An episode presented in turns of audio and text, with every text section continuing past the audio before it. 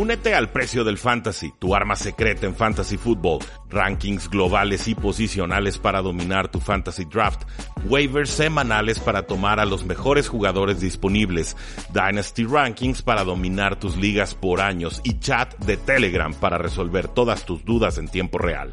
Visita stam.store diagonal precio NFL o da clic al link en este episodio para suscribirte.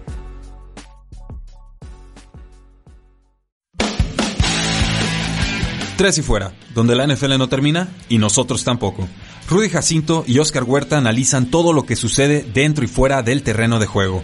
Previas, resúmenes, apuestas, fantasy fútbol y mucho más. Comenzamos.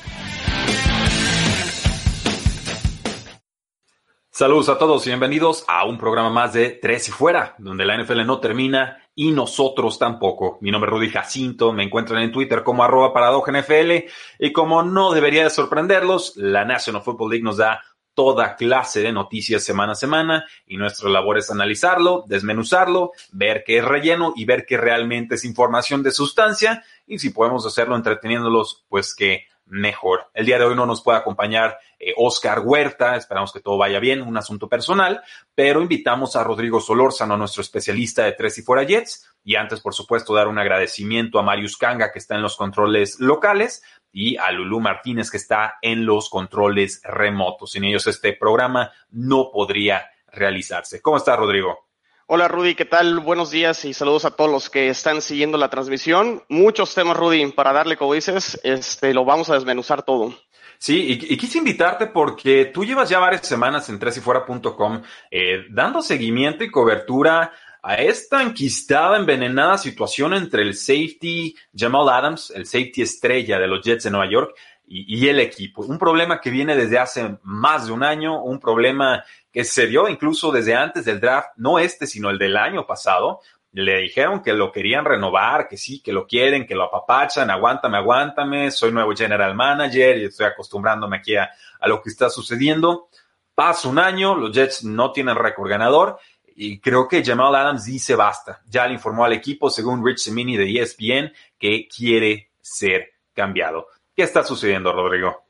Sí, o sea, Jamal Adams aquí, Rudy, bien lo comentas, ya le pidió al equipo poder ser eh, canjeado, eh, lo está solicitando y hay que irnos, este, como lo dices, es una novela turbulenta y hay que irnos qué, ha pasado, ¿no? Eh, el, año pasado, a mitad de temporada, justo antes del cierre de, canjes, por ahí estuvo el rumor de que Jamal Adams, los Jets lo estaban ofreciendo, principalmente ahí Dallas era uno de los equipos que estaba interesado lo cual ya después eh, eh, perdón, eh, Joe Douglas, el gerente general, lo, lo, desmintió diciendo que él solo tomó llamadas, a lo mejor hmm. un poco, un poco conveniente ahí, este, que puede ser un poco ahí debatible decir, ok, tomo llamadas, esa es mi función como general manager, pero no, no le pareció bastante ahí a, a Yamal. Sí, para mí que le mandó un mensajito a su amigo, dijo, márcame, y entonces ya él, tomó la llamada, ¿no? Muy, muy extraña la, situación. Pero eh, ciertamente sabemos, no hay intocables en la NFL. Incluso el jugador que nos parece más intocable puede llegar a tener su precio, aunque sea un precio astronómico. Eh, el tema aquí es que Jamal Adams viene de un pedigrí colegial, programa ganador en la universidad y demás, y, no me parece que el equipo esté respondiendo a las expectativas que Jamal Adams depositó en algún momento eh, en ellos. Es probable, creo yo, que Adams no juegue con los Jets en este 2020. Creo que está muy envenenada la situación pero los Jets tienen el sartén por, el mango. Tiene un año de contrato, su opción de quinto año, le pueden aplicar una etiqueta de jugador franquicia que sea en el 2022. Entonces, eh, si quieren, lo tienen guardado y aunque el jugador se declare en huelga, no lo van a poder, eh, no, se va a poder escapar. Sí, así es. Este, los Jets tienen control sobre el, contrato de Jamal Adams. Bien lo comenta Rudy, dos años, eh, el cuarto año, el quinto año que lo hicieron efectivo los Jets. Entonces, por esa parte, Joe Douglas a lo mejor espera y si Jamal Adams ahorita lo único que puede hacer es manifestarse que quiere un trade, Joe Douglas puede esperar y ver si algún otro equipo eh, que esté interesado en los servicios de Jamal Adams eh, busca por ellos y Joe Douglas no lo va a ofrecer nada, nada barato. O sea, también por esa parte los Jets tienen control y buscarían un retorno que, les convenga también como, como equipo en caso de que se dé este trade. Sí, totalmente. Y nos pregunta Mario Cabrera, lanzamos la convocatoria en Twitter para que nos lanzan sus mejores preguntas y nos dice, ¿qué equipo te gusta para que llegue Jamal Adams? Pues ahí les van. Él dijo que quería siete equipos y tiene buen gusto el muchacho. Dijo Ravens, Cowboys, Texans, Chiefs, Eagles, 49ers y Seahawks. Ya después agregó con Ryan Clark de ESPN que también le encantaría ser cambiado a los Tampa Bay Buccaneers. Sí, así es. Con, con, el equipo de Tampa, recordemos que el corredor defensivo ahorita de los Bucaneros es Todd Bowles, ex coach de, el ex, ex head coach de, los Jets. Entonces, no me sorprendería por ahí un, un, un, movimiento. Lo que llama la atención por ahí, también hubo rumor, Rudy, es que Jamal dice, quiero que, que, que, me cambien a otro equipo, pero tampoco estaría exigiendo renovación de contrato inmediata con, con, con, estos equipos. Situación que a lo mejor ahí a los Jets les pudiera molestar. O sea, de, debería de molestarlos porque les está diciendo, no, no es que me quiere a otro equipo, es que ya no los aguanto ustedes. O sea, no, no, no, no me importa con quién vayan, simplemente ya no quiero saber de ustedes.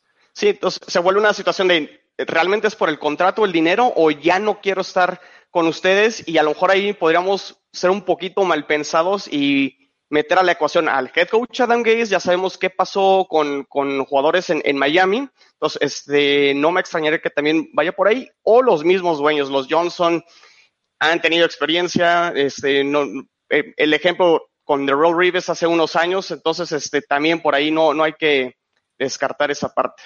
Sí, está, Está intrigante, ciertamente. ¿A quién darías como favorito, resolviendo esta pregunta que nos hace Mario Cabrera? Que si, si llega a ser cambiado Jamal Adams, que no es una garantía por lo mismo, porque los Jets tienen el sartén por la manga, el mango, perdón, eh, ¿qué equipo crees que pudiera tomarlo? Yo creo que los grandes favoritos, por todo el humo que ha habido desde lo, hace dos off-seasons, serían los vaqueros de Dallas, sobre todo si Jamal Adams está diciendo, no voy a pedir una extensión de contrato inmediata si soy cambiado. Eh, pero tú qué opinas? Eh, yo, yo, yo, también estoy de acuerdo que los vaqueros podrían ser una opción, sobre todo también por el retorno que, que pudiera tener Jets. Jets, en caso de hacer el, el, trade Rudy, yo estaría buscando principalmente, obviamente, picks de un pick a lo mejor de primera ronda, pero sobre todo a lo mejor un jugador ofensivo, que es donde los Jets probablemente tiene más huecos. Y hay que recordar que los vaqueros eh, en el draft eh, seleccionan a, a CeeDee Lamb, y por ahí a lo mejor Michael Gallup podría ser uno de los jugadores que a los Jets le podría eh, interesar. Entonces, los Vaqueros sería el equipo que más sentido eh, me haría para este, hacer un, un, canje. Sí, ahora también tomaron un safety en tercera ronda, sí. ¿no? Austin Davis. Entonces, eh, quizás ahí también se están protegiendo. Lo comentamos mucho en nuestro episodio de los Jets de Nueva York cuando estamos haciendo el resumen de draft, tanto en radio como en video.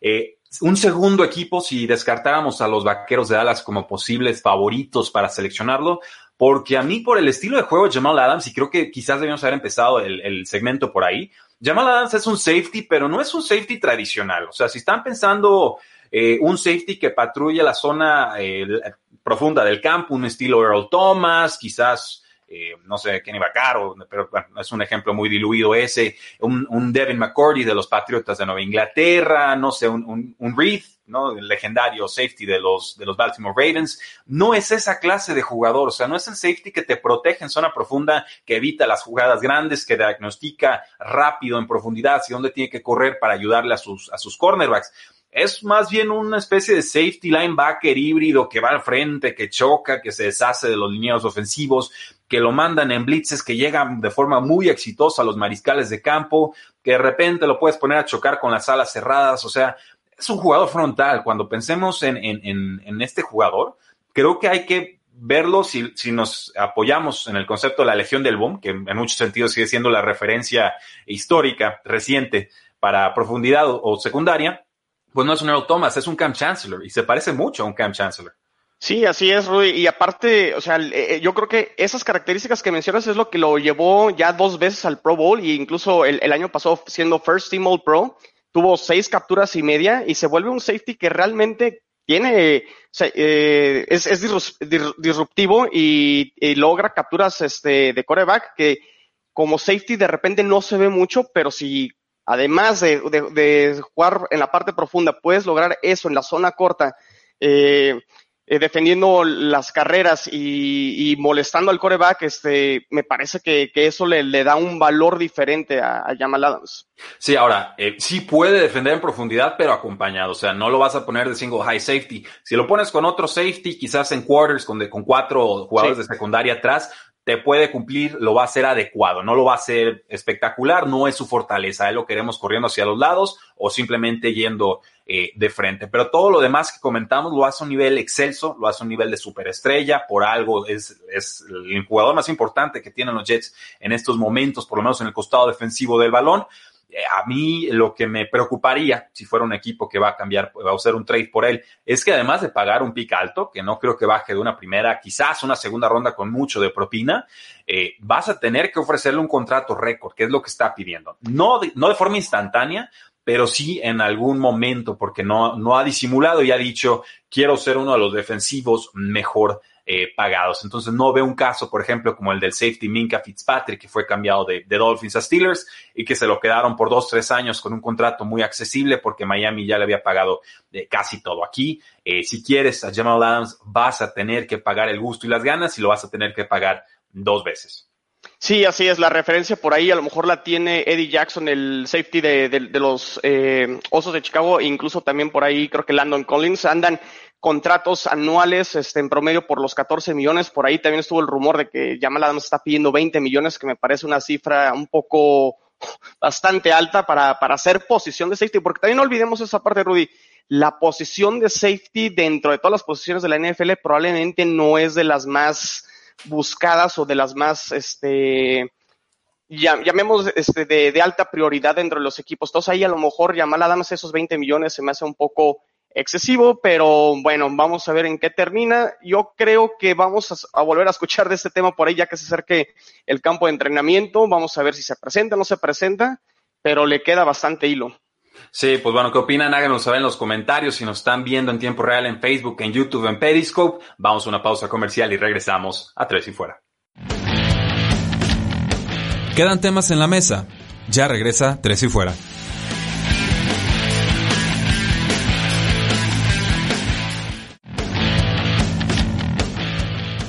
Regresamos. Tres y fuera.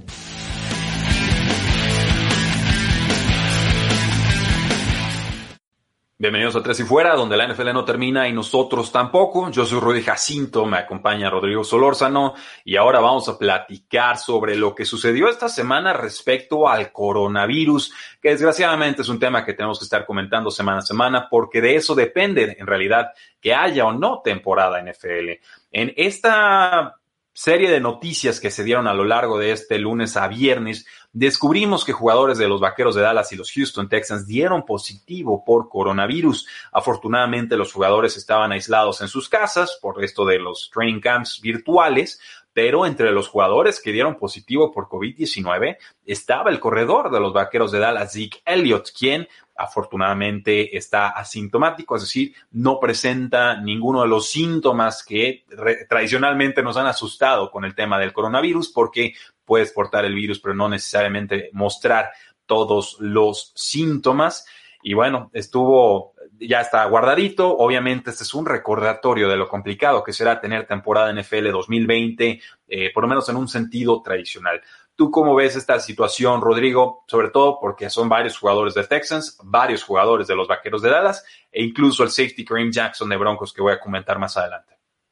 Una situación complicada, Rudy, porque realmente si no hay protocolos, si no hay la seguridad para todos los jugadores de la NFL o todos los involucrados eh, que están dentro de un partido de NFL, eh, si no está controlado el tema del coronavirus, veo complicado que incluso pudiera arrancar, arrancar la temporada, ¿no? O sea, eh, es un tema de salud no solo para la NFL, es un tema, bien lo comentas, es un tema global. Y no me extrañaría que estos sean apenas los primeros casos que nos vayamos a enterar, probablemente, o sea, estamos hablando de 32 equipos, no, no me extrañaría por ahí que eh, en el transcurso de las semanas más equipos tuvieran eh, casos de coronavirus. Sí, definitivamente, eh, e, es un tema complicado. Eh, México parece ya estar abriendo sus puertas. No sé qué tan sabia sea esa decisión, dada la, la, curva de contagio, ¿no? Por lo menos la que tenemos reportada. Pero lo mismo está sucediendo en los Estados Unidos. Entonces, ¿qué tanto realmente le puedo reprochar a México si el supuesto primer mundo está haciendo exactamente lo mismo. Eh, salió el doctor Anthony Fauci, él cree que va a ser difícil que tengamos una temporada 2020 si no están los jugadores en un entorno burbuja, es decir, en un escenario protegido, aislados del mundo en general, quizás con sus familias, con pruebas casi todos los días. Eh, básicamente una burbuja, nos dice Anthony Fauci, aislados de la comunidad, insulados, insulated en inglés, de la comunidad y que tengan que estársele realizando pruebas casi todos los días. Si no es así, sería muy difícil tener fútbol en este eh, otoño. Y dice Fauci, que es el que está a cargo de luchar contra el coronavirus en los Estados Unidos. Eh, si hay una segunda ola, que ciertamente es una posibilidad y que se complicaría porque tenemos una temporada de gripa todos los años, o sea, la gripa estacionaria, eh, quizás no haya fútbol en esta, en esta temporada. No debería sorprendernos la declaración. Es lo, es lo primero que voy a decir al respecto. Creo que esto es algo que todos, aficionados, analistas y gente en general, o sea, el pueblo en general, aunque no sean tan aficionados a los deportes, saben que puede suceder. Hay experimentos ahorita, la Liga Española regresó sin aficionados, eh, la Bundesliga regresó sin aficionados, ya tenemos Premier League sin aficionados, pero no sabemos cómo va a evolucionar y el caso europeo en estos momentos parece menos grave de lo que está sucediendo en, eh, por lo menos en este lado del mundo, en las Américas. ¿Tú crees que tengamos temporada en tiempo y forma, Rodrigo, o crees que se va a atrasar?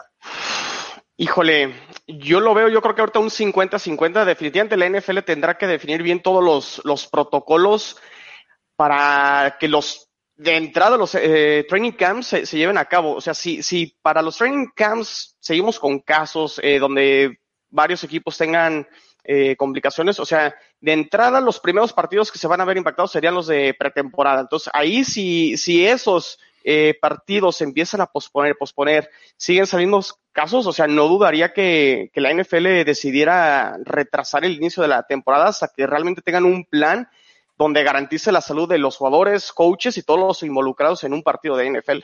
Sí, y el pueblo está preocupado, Rodrigo. Nos dice Tigrillo a través de Twitter, honestamente, ¿habrá temporada en NFL? Y la respuesta es, no lo sé. O sea, Anthony, Fauci nos lo dijo hace meses, por lo menos, nos dijo por lo menos hace un mes en la columna de Peter King, que es bastante buena y se la recomiendo mucho, son como cuatro mil palabras eh, cada lunes decía, el, el, virus va a dictar si tenemos o no temporada. O sea, esto no es un tema de gobernantes, no es un tema de gente, no es un tema de opinión.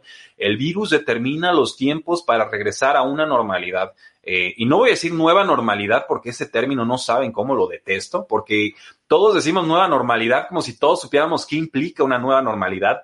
Nadie ha definido el término, simplemente suena bonito y todos lo están repitiendo como borregos. Entonces, a mí este término, la nueva normalidad, vamos descartándolo y simplemente enfrentemos la realidad, ¿no? Que era algo antes, es algo ahorita, la realidad de la realidad, no le pongamos adjetivos, los, eh, los hechos, la evidencia, la información científica, los expertos nos dirán cómo y cuándo podemos regresar a, los estadios, cómo y cuándo podremos regresar eh, a, conciertos, cómo y cuándo podremos regresar a, los gimnasios y mientras tanto, pues es extremar precauciones en México, en Estados Unidos y por supuesto en el resto del mundo. Pero no se enojen con el doctor Anthony Fauci por decir quizás no hay NFL, simplemente está haciendo su trabajo y dejando que la evidencia actual dicte si puede haber o no temporada. Entonces, vamos siendo muy claros en ese sentido.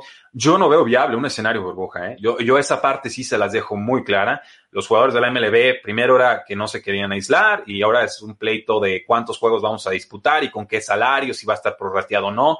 Eh, ahorita parece que no va a haber temporada de MLB y si la hay va a ser apenas de unos 50 juegos que los beisboleros no me dejarán mentir, es una, es una burla y un insulto a los aficionados una temporada de béisbol de, de 50 partidos. Y nos dice Bolaños Díaz, Omar Mauricio, ¿crees que pase lo mismo en la MLB, que haya un problema con los sueldos? Sí, yo, yo creo que en esas estamos. Y si no hay MLB, si no hay béisbol en los Estados Unidos, no va a ser por el virus, ¿eh? Va a ser porque no se pusieron de acuerdo en temas de dinero. Y, me parecería tristísimo porque ahorita no hay muchos deportes y el mundo podría estarse eh, regodeando, disfrutando de béisbol y simplemente porque millonarios se pelean con billonarios, pues no, no llegamos a, buen puerto.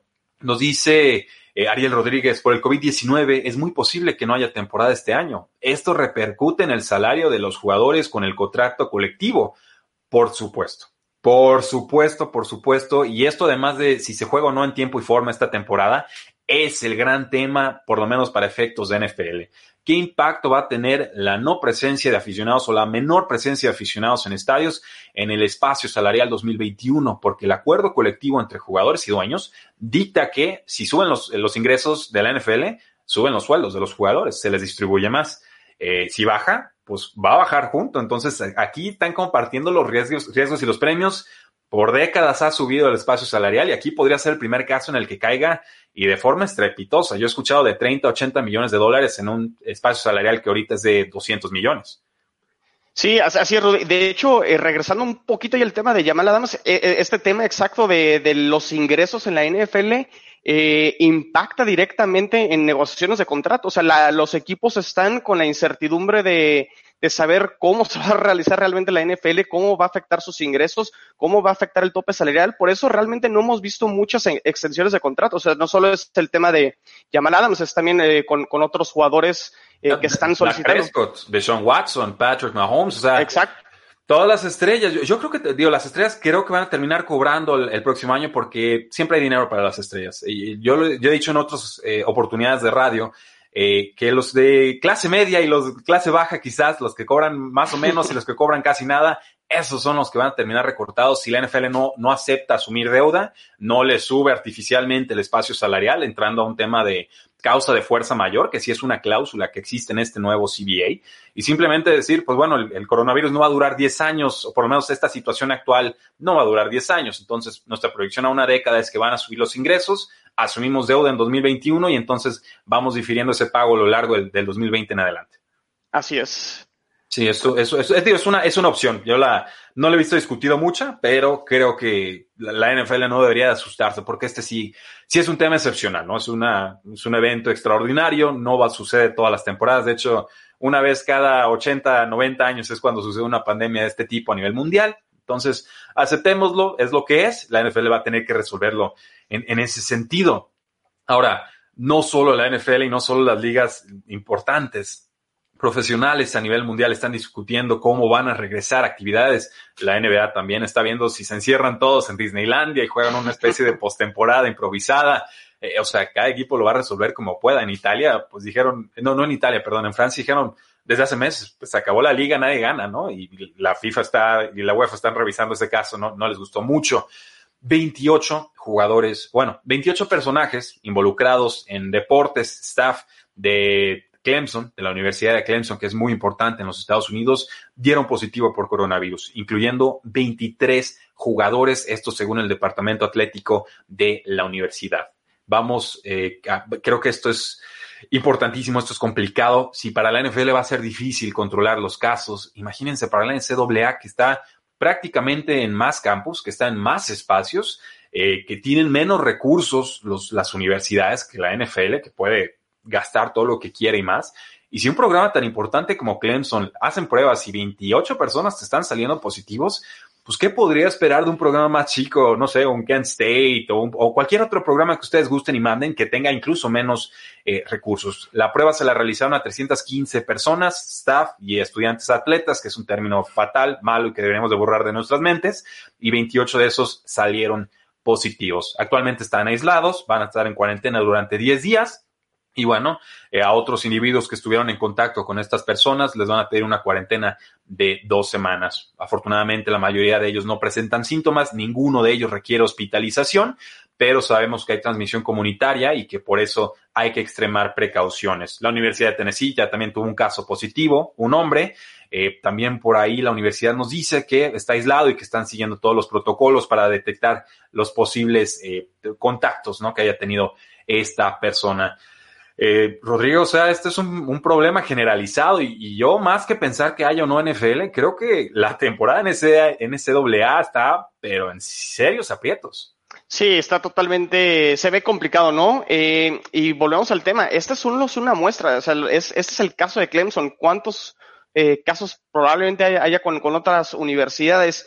Y particularmente de Estados Unidos, Rudy, hablemos, es un país territorialmente amplio, grande, donde eh, los partidos requieren de traslados eh, de horas. De, horas, ciudades, este, es estar en aeropuertos, son traslados donde el riesgo, este, y de, de, de contraer este virus son, son, son altos, o sea, es, va en contra de todo el protocolo que, que nos han estado diciendo de, de estar aislado, de, de mantener eh, cierta distancia. Entonces, este, totalmente complicado también para la NCAA. Entonces, vamos a ver qué, qué medidas toman ellos y cómo lo, lo resuelven.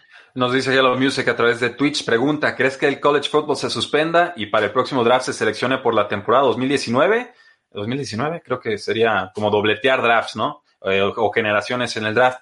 Eh, no, en esos momentos no estoy pensando que la NCAA se va a suspender. Creo que se va a jugar muy distinto, que se va a jugar retrasado, que probablemente tengamos menos jornadas, menos semanas y que nos volvemos a lo mismo. El virus va a dictar si se puede o no jugar. No va a ser los directivos de la NCAA, no va a ser los gobernantes, va a ser el virus. ¿Qué opinan ustedes? Síganos, háganoslo saber aquí en la casilla de comentarios, porque nosotros vamos a una pausa comercial. No te vayas, ya regresa Tres y Fuera.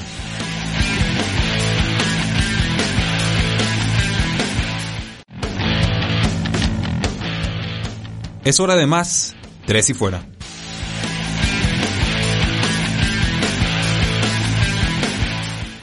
Regresamos a Tres y Fuera, donde la NFL no termina y nosotros tampoco. Yo soy Rudy Jacinto, me acompaña Rodrigo Solórzano de Tres y Fuera Jets y lo invito a este segmento porque sabe un montón de la NFL, no solamente de los Jets.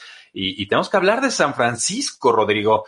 ¿Qué, ¿Qué está pasando con San Francisco? El equipo llega al Super Bowl, lo gana tres cuartos, Mahomes le saca una jugada de ensueño, una de María totalmente impensable, cambia la inercia o el momentum del partido y se quedan ahí muy cerca de ganar con un pase profundo que no logra concretar de Jimmy Garoppolo. Pero ahora, con este offseason, en esta semana trascienden lesiones importantísimas del equipo. La primera de ellas, la de Vivo Samuel, este receptor de segundo año que sufrió un pie roto en un entrenamiento con sus compañeros el martes pasado o el martes de esta semana eh, pasada y simplemente estará fuera de tres a cuatro, no semanas, meses.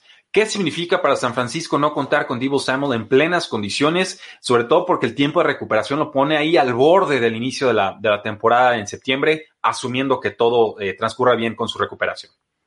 Estamos hablando, Rudy, de un jugador que consiguió 802 yardas, o sea, fue una pieza fundamental para el juego aéreo para Jimmy Garoppolo.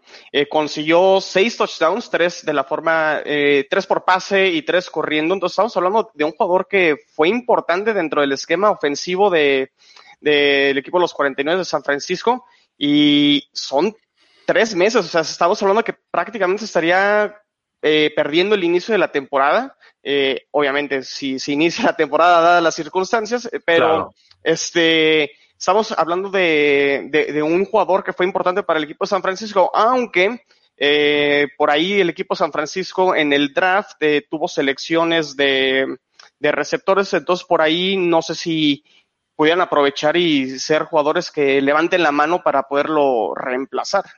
Sí, me parece eh, complicado para San Francisco porque es una ofensiva que sí tiene un esquema importante, un esquema que genera muchas yardas después de recepción. Y lo que dices del ataque terrestre de Divo Samuel es bien importante. O sea, eh, saliendo de universidad, para mí Divo Samuel era un Golden Tate con un poquito más de físico y potencia. Golden Tate, el receptor, eh, creo que ahorita está gente libre, no sé si sigue con los, con los Detroit Lions. Eh, o bueno, había sido cambiado para sí. todos lados. Le perdí la pista al muchacho, pero uno de mis receptores favoritos por todas las yardas que genera después de recepción, aunque sus targets son muy cortos, los termina convirtiendo en, en pases bastante eh, productivos. Eso hacía Divo Samuel y lo hizo después de que el equipo hizo el trade por Emmanuel Sanders. Un trade sí. eh, barato, accesible, creo que fue como una segunda, tercera ronda, tercera ronda, y eh, se dan el lujo de no renovarlo porque Divo Samuel había crecido mucho. Sí, aparte no, no solo es lo que te deja de producir eh, aquí eh, Divo Samuel, sino lo que impacta también en los otros eh, receptores o armas, por ejemplo. O sea, el tener un jugador que, que te haga pensar si va a correr, si va a recibir, eso le abre puertas a jugadores como, como George Kittle, ¿no? Que es un super este, arma para, para Jimmy Garoppolo. Entonces, el hecho de ya no preocuparte por Divo Samuel, las defensas tendrán más posibilidades a lo mejor de cubrir a otros jugadores dentro de la ofensiva de, San Francisco. Entonces, es una eh, lesión importante, no, no la podemos este, minimizar. Entonces, veremos qué, qué hace el equipo de los 49 para poderla solventar. La lesión en sí es un Jones fracture en el pie izquierdo, una fractura de Jones. Es una fractura complicada, la ha sufrido Julio Jones, que se, nombra la, lesión en su honor. Y, bueno, es un, es un periodo de 2 a 16 semanas de recuperación. Puede empezar la temporada en lista PUP, que significaría que está fuera de roster oficialmente, que no puede participar en las primeras seis semanas, pero le da flexibilidad al equipo para poder firmar a un eh, jugador más. Y esto, como dices correctamente, depende mucho de si inicia o no en tiempo y forma la temporada NFL. Eh, nos dice Hell of Music en Twitch, si Samuel no juega las primeras semanas, ¿quién sería el receptor número uno en San Francisco? Dice receptor y creo que ahí está la trampa, ¿no? Porque si dice, ¿quién va a ser el, receptor general? Pues va a ser George Kittle, pero él pregunta receptor abierto, ¿no? Wide receiver. Y, ahí creo que se vuelve muy importante la figura de Brandon Ayuk, este jugador de, Arizona State, que toman en primera ronda, que San Francisco regresa a la primera ronda para seleccionarlo, que se adelantan a los Green Bay Packers, que sabíamos todos estaban cazándolo a punto de tomarlo y, se anticipan a ellos. Eh, un jugador que también genera muchas yardas después de recepción, que me parece mejor que su compañero colegial en Kill Harry, que ahorita está con los Patriotas de Nueva Inglaterra, eh, muy lastimado la primera campaña, no vimos mucho de él pero eh, quedan otros nombres por ahí. Kendrick Bourne ha, mostrado al equipo cierta predilección por él, creo que sería el receptor número dos.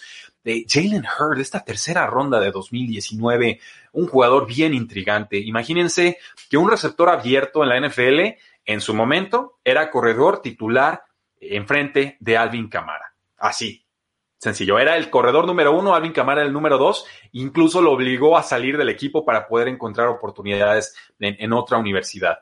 Tenemos a Dante Pérez, un jugador que fue bien importante en 2018 en su temporada de novato y, el coach, eh, Shanahan, se metió en pleitos con él, se bronqueó, no le gustó su actitud, no le gustó su forma de entrenar, no le gustó que no se aprendía jugadas, no sabemos qué sucedió, pero algo sucedió porque Dante Pérez sumamente técnico, me encantó su temporada de novato y a duras penas tuvo recepciones en 2019, no existió.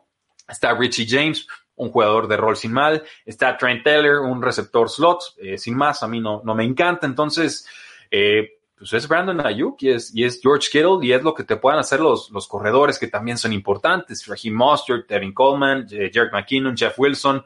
O sea, armas hay pero que suplan lo que hace Divo Samuel me parece que no, aunque por estilos de juego creo que empatan mucho Brandon Ayuki y Divo Samuel. Sí, vamos a ver cómo responde y es lo que esperas de un jugador de primera ronda. Entonces Brandon Ayuk debería de, a lo, mejor le va a llevar un poquito al principio de temporada, pero al ser un jugador de primera ronda lo que se espera con cualquier jugador es que produzca, que sea un receptor de, de confianza para Jimmy Garoppolo. Entonces vamos a ver si puede tener una producción parecida. O sea, los números son bastante eh, altos los que dejó eh, Divo, entonces este va a estar interesante. Sí, definitivamente. Entonces, ¿cómo queda la ofensiva de San Francisco? Pues con Jimmy Garoppolo, el coreback titular, con Nick Mullins detrás de él, uno de los suplentes más cotizados. No han oído mucho de él, pero sabemos que algunos eh, equipos de NFL sí estaban tratando de conseguirlo a descuento. Y CJ Better como coreback número 3. Raheem Monster, Coleman, McKinnon, Jeff Wilson como corredores titulares. Por supuesto, el fullback Kyle Juszczyk. Y pues tendríamos que ver el resto de la línea ofensiva, sobre todo en la posición de tackle izquierdo, porque ha habido muchos movimientos ahí creo que con Trent Williams están más que bien eh, cubiertos. Una temporada de ensueño para San Francisco la campaña pasada, eh, eh, iba a decir Ramsés, nuestro compañero, no, Rodrigo Solórzano. ¿Qué récord crees que pueda tener San Francisco esta próxima campaña? Híjole. Eh, Muy tentativo porque no, nos estamos metiendo en calendarios. Sí, yo creo que debería estar, va, a estar peleando probablemente la división ahí con, los halcones marinos. No descarto por ahí los, los eh, Arizona Cardinals que también eh, levanten. Para, para mí puede ser como un caballo negro dentro de, esa división. Pero yo creo que puede estar dentro de los 11, 12 ganados para San Francisco. Muy importante cómo se desarrollen los, los juegos divisionales, con, tanto con Seattle, los Rams no hay que descartarlos, eh, aunque por ahí tuvieron bastantes movimientos y a lo mejor no pintan tan favorito como años anteriores. Esos partidos divisionales que siempre son complicados eh, pueden marcar la pauta para San Francisco, pero yo creo que sí es un equipo que debería de, eh, de llegar a playoffs y, y, por qué no otra vez este, tener un, un, como dicen, un playoff run y puede llegar al Super Bowl de nuevo y sacarse esa espina. Sí, totalmente. Yo los veo con un récord de 11 y 5. Creo que es este, jugándola hasta un poquito a la segura porque asumo un inicio de temporada complicado, ¿no? Con, con training camps. Dios, aplica para todos que no hayan entrenado, entonces podemos ver un poco más de volatilidad de lo que normalmente acostumbraríamos ver en la NFL. Sabemos que las líneas ofensivas son las que más tardan en amoldarse, en encajar, ¿no? En funcionar al inicio de campaña, por eso luego mejoran las ofensivas porque tienen más tiempo eh, eh, por la protección en las trincheras. Pero ciertamente tiene que haber un estirón, tiene que haber una elevación de nivel de Jimmy Garoppolo. No podemos estarlo escondiendo. Si realmente es el quarterback franquicia de los San Francisco 49ers, si es ese jugador de 27.5 millones de dólares anuales, si es ese jugador que le ganó un tiroteo de como 48, 46 a Drew Brees en, en prime time, pues tiene que mantenerse, tiene que mostrarlo. No podemos estarlo escondiendo con 15 pases por partido. Creo que ese eh, terminará siendo una fórmula perdedora para San Francisco porque tiene gran defensa, porque tiene gran ataque terrestre, pero su grupo de receptores abiertos va, va a quedarnos a deber, creo, a inicio de campaña y dependerá de Jimmy Garoppolo el poder producir más con esos eh, jugadores. ¿Qué opinan ustedes? Háganos saber aquí en la casilla de comentarios. Recuerden que estamos en Facebook, estamos en Periscope, estamos en Twitch y por supuesto estamos en eh, YouTube. Y vamos con una pregunta del público. Aquí ya abrimos el, foro para todas las preguntas de, la gente. Eh, abrimos el, foro, pero de en Twitter y nos dice por ejemplo, eh, bueno, tengo, tengo, un montón de preguntas. Voy, a entrarle con esta que nos dice Natural Science. Rudy, ¿qué opinas del término estudiante atleta? Me parece una perversión de término, un término legaloide, chafa, maleado, fácil de manipular, que se inventó la NCAA por ahí de mediados del siglo pasado para no pagarle a los jugadores lo que realmente valen. Y me dicen, bueno, pero les están pagando con becas, les están pagando con hospedaje, les están pagando con comida eh, algunos, no, no, no a todos. Y la realidad es que es un negocio multimillonario con head coaches que cobran 7, 8, 10, 12, 15 millones de dólares anuales, con directivos que se cansan de hacer tazones que no valen para nada, ¿no? El, el, voy a inventar un nombre, la lámpara loca bowl, y, si lo escuchas dices, ah, sí, eso es un tazón, no sé quién juega ni quién ganó el año pasado, pero ahí vamos a mandar a dos equipos a generar dinero sin pagarles. Entonces, para mí el, el término estudiante atleta ya, ya está rebasado, nunca sirvió, nunca debió servir y, creo que cada vez nos acercamos más a una NCAA en la cual los jugadores puedan cobrar lo que merecen, por lo menos en el aspecto publicitario, porque Florida ya va a permitir que puedan cobrar ingresos por publicidad. California también ha avanzado en ese sentido y me parece que la NCAA o evoluciona o muere. Así de sencillo. ¿Qué opinas, Rodrigo? Sí, sí, sí. Este, un, un término un poco complicado, o sea, o sea un, un, término que se usa más para proteger ciertos intereses, a lo mejor de, de la sí. NCAA, este, que realmente no, no es lo que pasa realmente en, en, el fútbol americano colegial. Entonces, este, esperemos que este tipo de cosas cambien y que realmente los atletas no solo en el fútbol americano colegial, sino cualquier atleta dentro de eh, las universidades que desarrollan este cualquier cualquier actividad, cualquier deporte, puedan este tener eh, otro tipo de beneficios, algo que también realmente sea atractivo para, ellos, o sea, que no solo sea para las universidades, sino también que ellos puedan obtener algo. Al, al final, ellos son los estelares, son las estrellas de, de, de esto, ¿no? Sí, así es. El jugador siempre será el protagonista de los deportes. Y yo le tengo un desafío muy sencillo a la NCAA. ¿eh? Yo sé que todos nos escuchan, entonces, eh, pues ahí les va mi reto para la NCAA, con quien yo tengo eh, muchas diferencias porque me parece una organización desleal en, en, bastantes sentidos y lo hemos abordado a lo largo de 480 episodios en el podcast de Tres y Fuera. Mi reto para la NCAA es, si realmente los jugadores son estudiantes, atletas, y muchas universidades de los Estados Unidos no van a tener estudios presenciales en lo que resta de año, los reto a que no haya temporada de NCAA. Demuéstrenme que realmente son primero estudiantes que atletas y no pongan en riesgo su integridad física por intereses financieros. Si lo hacen, me callo, aplaudo y hasta me compro una playera de la NCAA. Pero ¿qué creen? No va a suceder. No va a suceder porque este término está para proteger a la NCAA, pero sobre todo para proteger sus intereses financieros. Y el reto que les acabo de poner significaría que la NCAA tendría pérdidas multimillonarias que no ha incurrido, creo, a lo largo de su historia. Entonces, no me vengan con el término de estudiante atleta porque eh, si estudian, sí son atletas, pero no, generalmente no va a funcionar en ese sentido si el dinero está de por medio. Vamos a una pausa comercial y regresamos a Tres y Fuera. Pausa y volvemos a Tres y Fuera.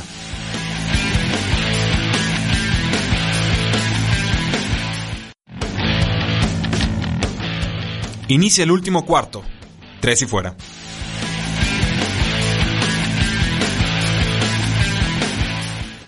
Regresamos a Tres y Fuera, donde la NFL no termina y nosotros tampoco. Tendremos una sesión de preguntas y respuestas.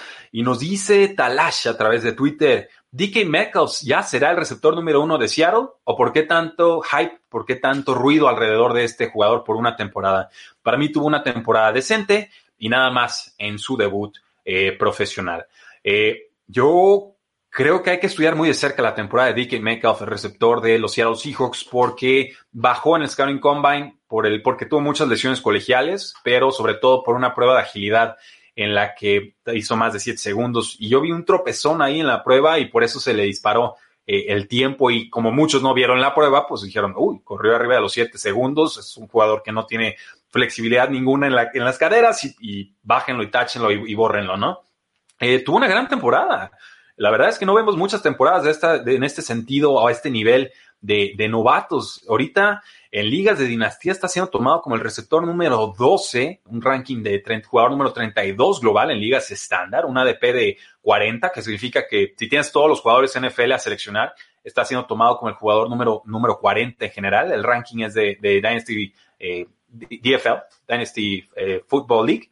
Y simplemente Seattle no es un equipo que prefiera pasar. Es un equipo que prefiere correr. Eh, aún así, tuvieron a dos receptores top 14 en targets de zona roja, lo cual nos habla de que las oportunidades para anotar touchdowns, que es la forma más rápida de conseguir puntos en fantasy, eh, ahí las van a tener. El problema con Metcalf es que no las convirtió mucho, entonces hay que refinar su técnica, pero acabó eh, teniendo 100 targets, 58 recepciones, 900 yardas y 7 touchdowns yo estuve presumiendo como loco temporadas como las de Calvin Ridley con los Atlanta Falcons, como la de DJ Moore con las Panteras de Carolina, porque en su temporada de novato superaron las 800 yardas. Entonces, ¿qué voy a decir con esta de 900 yardas y con tanto que mejorar en zona roja? para mí está muy justificado el ruido que hay alrededor de, de Metcalf. Pero no se olviden de Tyler Lockett. Es otro jugador muy capaz. Eh, Metcalf tiene 22 años, Lockett tiene en estos momentos 27, va a cumplir 28 en septiembre. Y, él está siendo tomado con el receptor número 29, casi el 30, ADP de 57. O sea, es el jugador número 57 global siendo tomado en ligas de dinastía. Pero en 16 juegos y con varias lesiones por ahí la semana 10, 82 recepciones, 1057 yardas y 8 touchdowns. Entonces, no va a borrar DK Metcalf a Tyler Lockett. Los dos pueden convivir.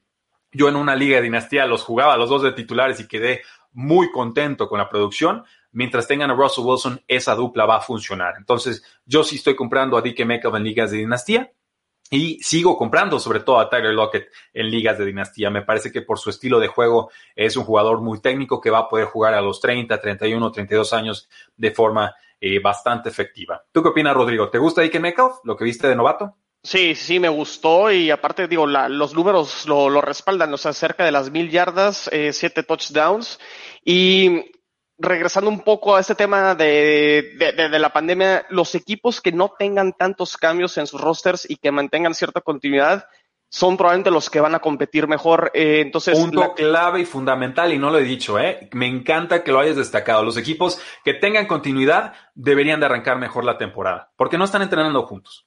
Así es. Entonces, Tyler Lockett, bien lo comentas, o sea, los dos van a ser eh, armas fundamentales para Russell Wilson. Entonces, este, probablemente a lo mejor puedan mejorar incluso los dos este, números conseguidos eh, que, que, tuvieron en el 2019.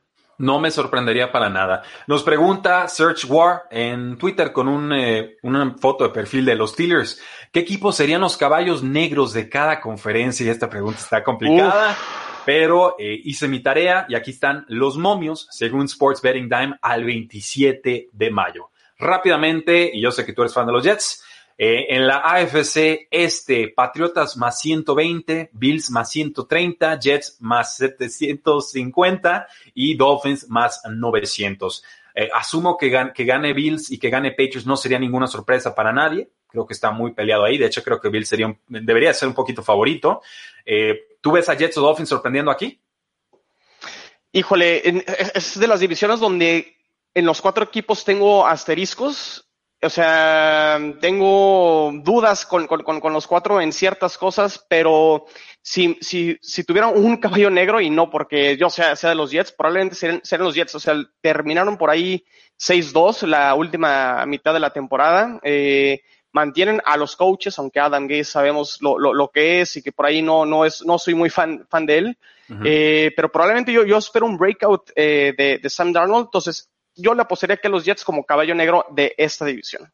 En la FC Norte, los Ravens están en menos 200, Steelers en más 340, Browns en más 480 y Bengals en más 2600. Me dan ganas de ponerle 100 pesos a esa apuesta y ver eh, qué sucede. ¿Quién para ti podría ser el caballo negro aquí? Eh, ¿Será ah. Steelers con el regreso de Big Ben? Eh, y esa super defensiva. ¿Serán los Browns esperando un, rebote de Baker Mayfield y todo el talento que tienen? o, serán los Bengals con este nuevo mariscal de campo, pero todavía muchos huecos en su roster?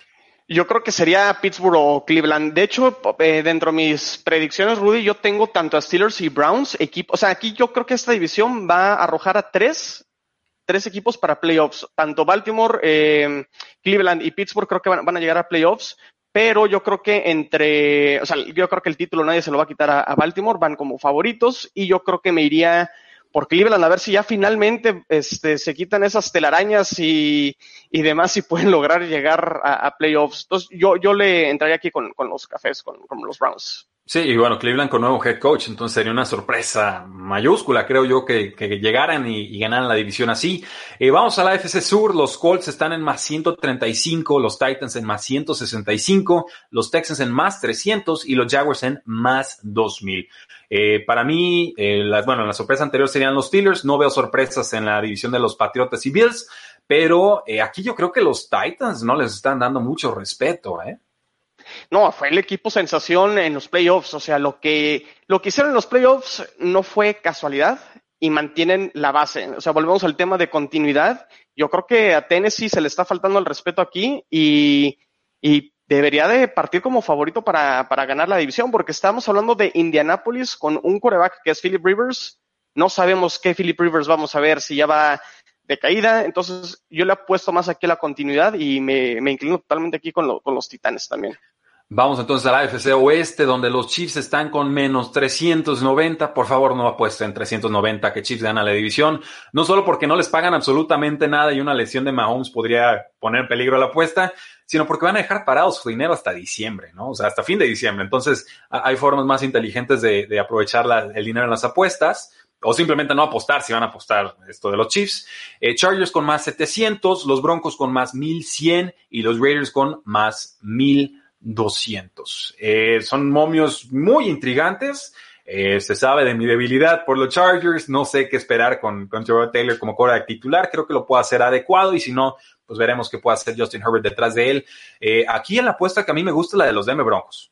Sí, este, el draft que hicieron los Broncos, el este, con, con prácticamente muchas armas ofensivas, sería el, una apuesta interesante donde pudiera tener buena, buena recompensa y a lo mejor el equipo que le pueda dar un poquito más de pelea a los Kansas City Chiefs. Entonces, para mí, los Denver Broncos puede ser un equipo que, que pueda ser la sorpresa de esta temporada dentro de la conferencia americana también. Sí, mejoró muchísimo la ofensiva, piezas por todos lados, es ver el desarrollo del mariscal de campo a segundo año Drew Locke y sobre todo ver cómo puede impactar Gerald Casey ahora en esta línea defensiva con Bradley Chubb y con Von Miller, aunque perdieron piezas en la secundaria. Eh, cambiamos de conferencia, se me está yendo la voz, llevamos hablando mucho rato, una disculpa. Eh, pasamos con los vaqueros de Dallas que están en menos 105, las águilas que están en 140, más 140, los gigantes de Nueva York que están en más 900 y los Washington Redskins que están en más 1300. Creo que vaqueros es justo favorito. Eh, Filadelfia acaba de perder a un liniero ofensivo importantísimo, Brandon Brooks, fuera toda la temporada. Eh, aquí la sorpresa para mí, lo que me gustaría apostar, quiero decir Redskins, pero me voy a ir con el potencial ofensivo que mostró Daniel Jones en su temporada de, novato. Creo que está para, para, muchos tiroteos. Y si hay un volado ahí que me gusta, creo que sería ese de los gigantes. Sí, y, aparte un head coach que viene de la misma división, ¿no? conoce, conoce a los rivales, eh, los gigantes pudiera ser este, una, buena opción, Rudy, pero no descarto tampoco a, las, a los Philadelphia Eagles porque el año pasado, a pesar de que tuvieron muchas lesiones, terminaron ganando la división. O sea, no, no, no olvidemos esa parte. Entonces, eh, Filadelfia puede, yo creo que también este año volver a, a, ser protagonista y poder llevarse una división que no va a requerir de muchas victorias como cada año para poderla ganar. Carson Wentz en Fantasy Football con todas las armas velocistas que le dieron. ¿eh? Ahí, están avisados, solo es que no le caiga la captura por ese hueco que se acaba de abrir en la línea ofensiva. Vamos a la NFC Norte. Los Packers están en más 175 empatados con los vikingos de Minnesota. Una falta de respeto a los Packers, quizás, eh, aunque me parece que Vikings también tiene mucho que pelear. Eh, los Osos de Chicago en más 320 y los Detroit Lions con más 650 sinceramente, para lo apretada que ve esta división, Rodrigo, si tengo que apostar una, voy, con los Lions. Ah, bueno, sí, o sea. riesgo rendimiento, obviamente, porque Packers tuvo un récord muy inflado, quizás por la, facilidad de los, de los rivales. Vikings se enfrentó a muchos de ellos también y, y, tienen muchos novatos, 15 novatos, y, no tienen training camp. Entonces, ¿cómo van a jugar los vikingos de Minnesota? Perdieron a Stephon Dix. Está en huelga su corredor de Dalvin Cook. Sí, no, y, y si la puesto entre Chicago y Detroit, yo me voy por el coreback. O sea, Matthew Stafford para mí es un coreback de, de mayor confianza que la opción Trubisky o Nick Foles. Entonces, este, por esa parte sí compraría la parte de meterle a los Detroit Lions. Muy bien, bueno, eh, obviamente no estamos diciendo que son favoritos, son caballos negros o apuestas recomendadas eh, según el, riesgo y el posible rendimiento. Eh, vamos a la NFC Sur, donde los Santos de Nueva Orleans están con menos 110 y toda la continuidad del mundo, el punto que estaba resaltando. Los Buccaneers con más 160, Tom Brady dice, ahí voy por ti, Drew Brees. Los Atlanta Falcons con más 700 y las Panteras de Carolina con más 1400. Eh, Panteras no lo veo ganando la división en este año. Eh, creo que hay muchas piezas en movimiento. Me intriga ver cómo Terry Bridgewater puede funcionar en esta ofensiva y con, el nuevo head coach Matt Rule. Eh, Atlanta Falcons siempre le da buena pelea a Saints y a, Buccaneers. Creo que no es, no es descabellado pensar que, que queramos cobrar seis veces más que apostarle a los Bucaneros o a los Santos. Sí, yo creo que los Falcons tienen posibilidad siempre, le sacan un juego por ahí a los Santos, incluso a los Bucaneros. Los partidos divisionales siempre lo hemos comentado, es lo de los partidos más importantes. Y yo creo que Matt Ryan tiene esa espinita todavía y por ahí eh, puede estar incomodando tanto a Bucaneros y a Santos. Entonces, como caballo negro de esta división, definitivamente los Falcons. Eh, rápidamente, respuesta de un renglón. Vamos con los 49ers que están en más 100, con Seahawks que están en más 240, con los Rams que están en más 370 y con los Cardinals que están en más 900. Yo aquí eh, voy a respetar a San Francisco. Eh, yo me quedo aquí con los Seattle Seahawks. Ok, sí, sí es la, apuesta quizás recomendada. Para mí los Rams quedan cuartos en esta división, ¿eh? No sé qué hacen arriba de, los Cardinals. Sí, yo también. Es mi sentir lo, comentábamos también. Yo creo que también Cardinals puede ser un, rival incómodo también. Bueno, pues lo tienen, damas y caballeros. Ahí está su programa, nuestras posibles apuestas intrigantes para cada una de las divisiones, los posibles caballos negros.